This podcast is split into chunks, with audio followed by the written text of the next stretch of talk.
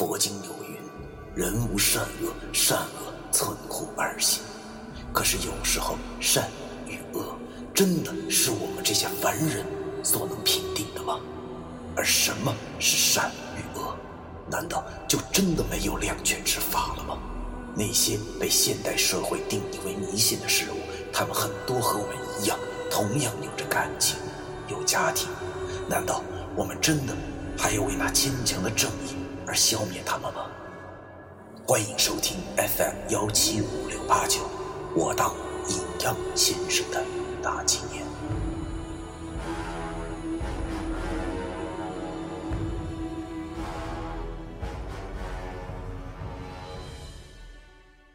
第二百五十八章：挑拨无常。情况紧急，不容得我多想。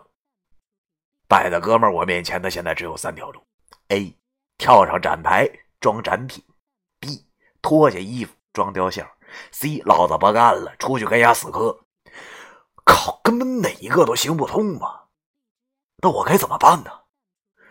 随着那俩无常即将进屋，我顿时感觉到了无比的压力。要我跟他俩死磕，还不如一刀捅死我得了，根本那就不是一级别的嘛。平时看网络小说看惯了，老他妈说什么越级打怪，越级打怪，我打你大爷呀！就算是越级打怪，那也得有个级别限制啊。老子现在可是属于手拿木剑的新手村寒母鸡的主，你让我拎着棍子去打祖玛教主，那可能吗？靠！我想什么呢？由于实在是没有办法了，急得我净想一些不着边际的问题。但是现在回过神来，却看见那俩无常的脚已经踏入了门中。这一下完了！我绝望的闭上了眼睛。他大爷的！现在好了，不用选择了，只有等死这一条了。我苦笑了一下。正在我施展等死这一项技能的时候，在旁边的李由忽然冲了上去，然后和两个老家伙撞了个满怀。啊，疼死我了！李由这一撞，竟然阻止了俩无常进屋，但是他自己也跌坐在地上。他抽空对我使了个眼色，叫我不要声张。我心里边有数了，感激的对他点了点头。再见，那两个无常明显是被撞了一愣，老范大叫了声：“必须死！”谢必安也挺他妈生气的。要知道，这俩哥们在地府那简直就是属于城管一级的人物啊！即使在大街上横着走，那都没人敢惹。今儿竟然让一小丫头片子给撞了，又怎么能不生气呀？只见那谢必安也骂道：“谁呀？慌慌张张的干什么呀？不想活了？嗯。”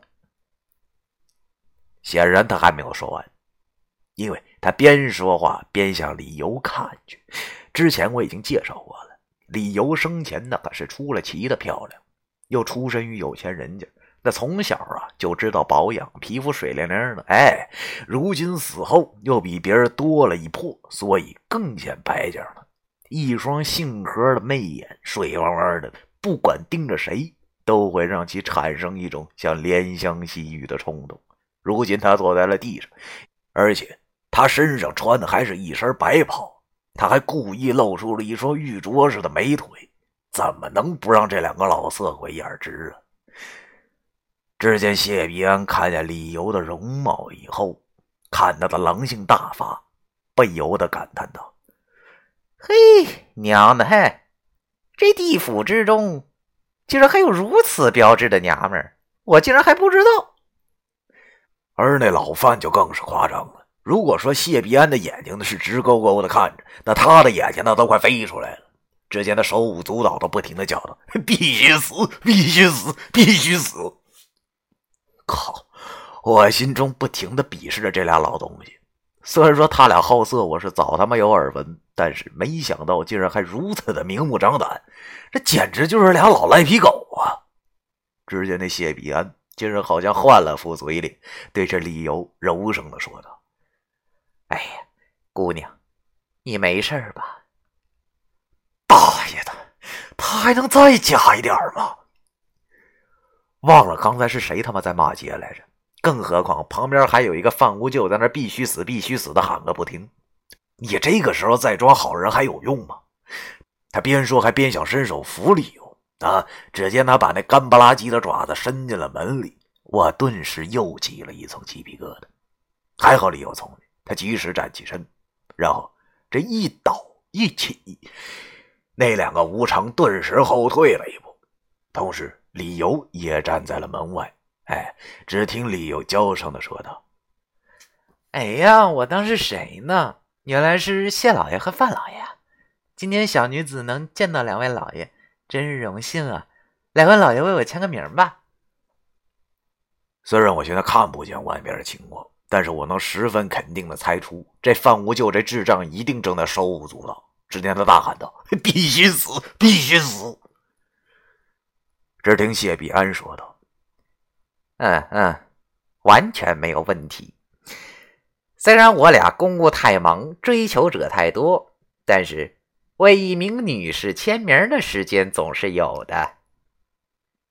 我心中一阵苦笑，给我一刀算了。这俩老流氓也不对着镜子照照自己，一个老吊死鬼，伸个舌头；一个他妈跟方便面让水泡了似的，会有人喜欢，那才是真见鬼了呢。过了一会儿。只听哗啦啦几下，好像是用笔签名的声音。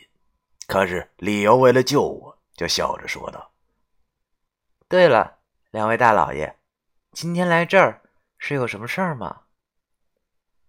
谢必安这老孙子一见到美女嘴就跑火车。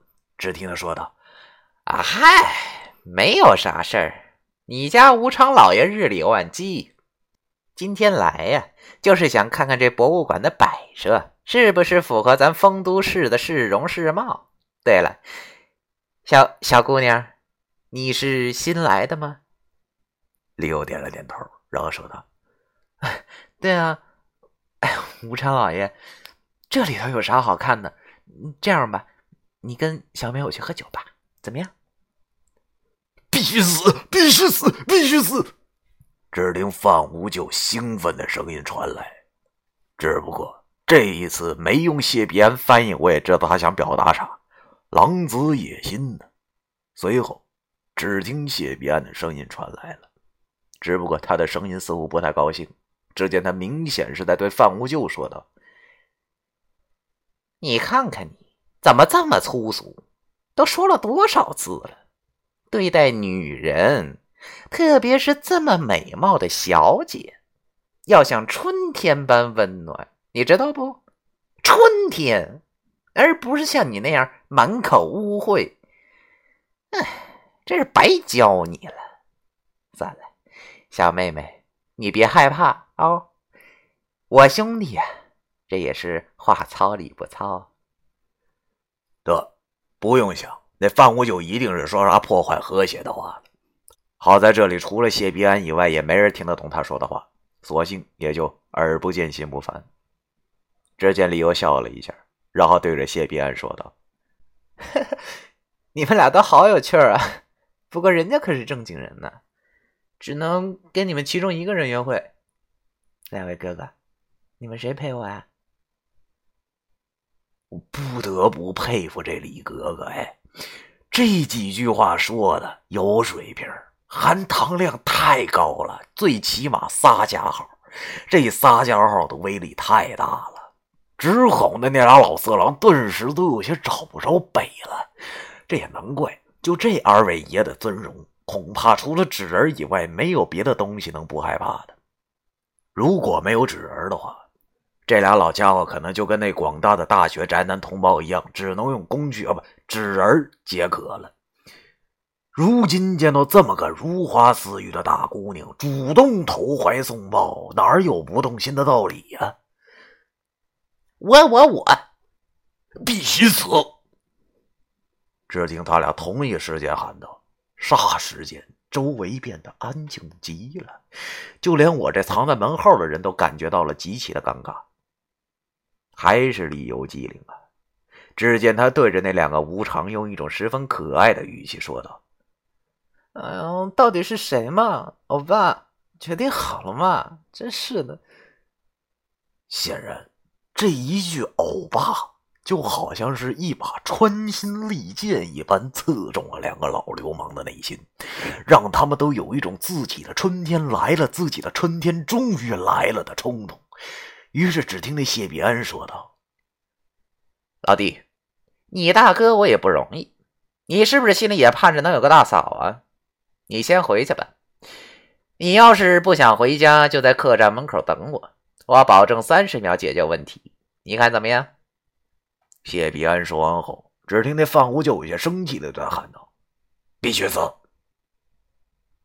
谢必安一听，竟然也跟着生气了，他对着范无救喊道。哎，老爸，你不答应就不答应呗，你骂我干什么呀？我跟你说啊，别看了，那是我的，你听见没有？我说我的，你就可怜可怜你七哥行不行啊？啊，大不了下一个让给你还不行？必须死！还没等谢必安说完，老范又气冲冲的说道：“这一句也不知道老范是用了多么和谐的词语。”只听谢必安也是火冒三丈。只见谢必安大骂道：“呸！我呸！你说你长得跟个泡芙似的，还他妈好意思说我像吊死鬼？我看你是欠骂了吧？必须死！哎呀，你还骂我？我是不是给你点脸了啊？必须死！必须死！嘿，我操你奶奶！你是不是能耐大了？你还想拿刀砍你哥我？你信不信我砍你全家呀？必须死！必须死！”必须死！我去你大爷的吧！只听他俩吵来吵去，最后传来了“啪”的一声，明显是动手了。啊！只听那范无救看着十分生气的样子，顿时我又感到了那种致命的压力。看来是真动手了啊！只听那范无救大喊道：“必须死！”然后谢必安冷笑着说：“哼。”好，是个爷们儿啊！那咱可说好了，嗯，去后山单挑，谁输了谁自个儿滚。先讲好，不带捡砖头的啊！必须死！范无救说完后，飞身就走了。我能感觉到那股气越来越远，而谢必安则没先走。只见他一副色狼的样子，对李由说道：“哎呀。”小妹妹啊，你先等我一会儿啊，千万别走。你家无常老爷去办点事儿，一会儿就回来，别害怕啊。只听见李由咯咯咯的笑了几声，然后甜甜的说：“嗯，我知道了，无常老爷。嗯嗯，不，我还是叫你无常哥哥吧。你可千万要回来啊！我我害怕你那兄弟。”你千万别让我落在他的魔掌里，好吗？谢必安一听玉人此话，顿时自己在自己心中的形象那是无比高大起来，可能是一股英雄主义的信念浮上了心头。我只听“啪”的一声，估计是他自己拍自己的胸口吧。然后他便豪气万丈的对着李由说道：“你放心，妹子，哥哥一定会完胜回来的。”你等我，咱俩晚上。我他妈想象着这些话从那老吊死鬼的口中传出，身上就不停的起着鸡皮疙瘩。这也确实太恶心了点只听李由说道：“好了好了，快去吧，我等着你。”李由说到这里，那谢必安哈哈大笑道。好，好，好，你等着我啊！哥哥很快就回来。说吧，我感觉到他的气也飞速的消失了，然后理由那没说完的后半句也跟着溜了出来。个屁！我感觉到两个老流氓的气消失了，不由得长出了一口气。哎呀，这真是太吓人了！幸好有这李格格在呀，要不然哥们儿我今儿真得折这儿了。不过说起来，传说还真他大爷的有些靠不住啊。记得书上说过，这谢必安和范无救那是铁哥们儿啊，互相换命的那种啊。不过今日一见，俩活宝居然为一女人吵起来了，还演变成要互相自由搏击来解决问题的地步，这不得不又一次让我对历史书产生了怀疑。不过想想这也是情有可原的，因为人的心境是不断变化的，鬼当然也如此。可能在世的时候，他俩关系确实是这样，但是算算，也过了大概几千年了，估计这种关系也就跟着淡了吧。我咽了口唾沫，然后走到了门口，见到李由和那个还在发愣的博物馆老王。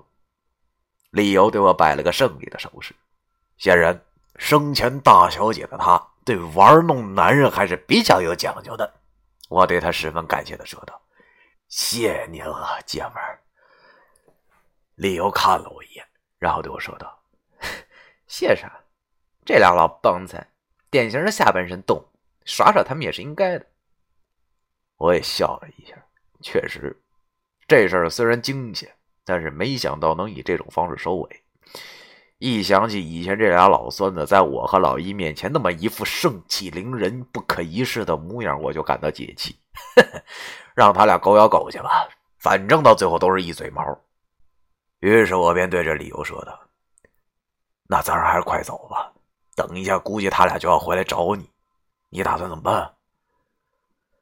李由望着我，叹了口气，对我说道：“哎呀，看来我只能帮你到这儿了，因为这无常要找的鬼，没有找不到的。”我点了点头。望着李由，他已经帮了我天大的忙了，我也不能继续留他，因为这是害他。于是我便对他说道：“那你快点去投胎吧，啊，谢谢你，此恩永生不忘。如果下辈子你还能认识我的话，有什么要求我都会答应的。”李由望着我，没有说话，但是他的神情是开心的，可能。正如同他所说的，想在死之前体验一下帮助别人的感觉。如今他做到了，心愿已了，无牵无挂。正当我和李由小声说话的时候，一直在旁边发愣的博物馆老王忽然开口了，他有些怀疑，又有些惊讶的对我说道：“小小伙子，你你是不是就是老九的徒弟啊。第？”二百五十八章。